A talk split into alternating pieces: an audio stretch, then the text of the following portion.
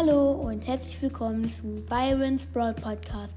In dieser Folge mache ich ein Ranking zu den Juwelenjagd-Brawlern. Und jetzt fange ich an. Zehnter Platz, Colette. Colette hat mit ihrer Ulti gute Chancen, die Gegner zu killen.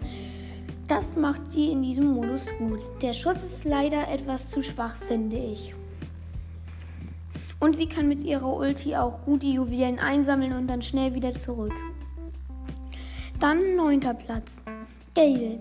Gale kann mit seinem mit seiner Ulti einen schützen, wenn da Gegner kommen und man selber schon den Cutdown hat, kann er die Gegner mit seiner Ulti wegblasen. So, achter Platz, Mortis. Mortis kommt schnell zur Mitte und kann sich dann die Juwelen holen. Das ist sehr nützlich. Siebter Platz, Mr. P.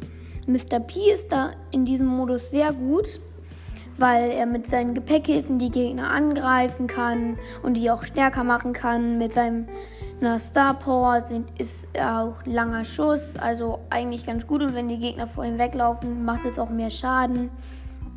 Dann siebter Platz, äh, sechster Platz, Daryl.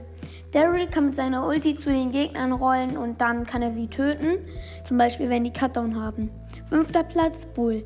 Bulls Ulti ist noch mal etwas länger und deswegen ist er auf dem fünften Platz. Vierter Platz, El Primo. El Primo kann zu den Gegnern mit seiner Ulti springen. Das ist sehr nützlich. Dritter Platz, Lu. Lu kann die Gegner einfrieren, sodass sie nicht mehr weiterlaufen können. Das ist auch sehr nützlich. Zweiter Platz, Jackie. Jackie hat einen Kreisschuss, so dass sie auch ganz viele Gegner gleichzeitig angreifen kann. Und sie kann mit ihrer Ulti die Gegner anziehen, wenn sie weglaufen wollen. Das ist auch sehr nützlich. Erster Platz ist Penny. Penny, da verliere ich sehr selten, weil man die Gegner am Anfang auch schnell hitten kann und das ist sehr nützlich. So, das war's mit dieser Folge von Byron's Brawl Podcast. Tschüss!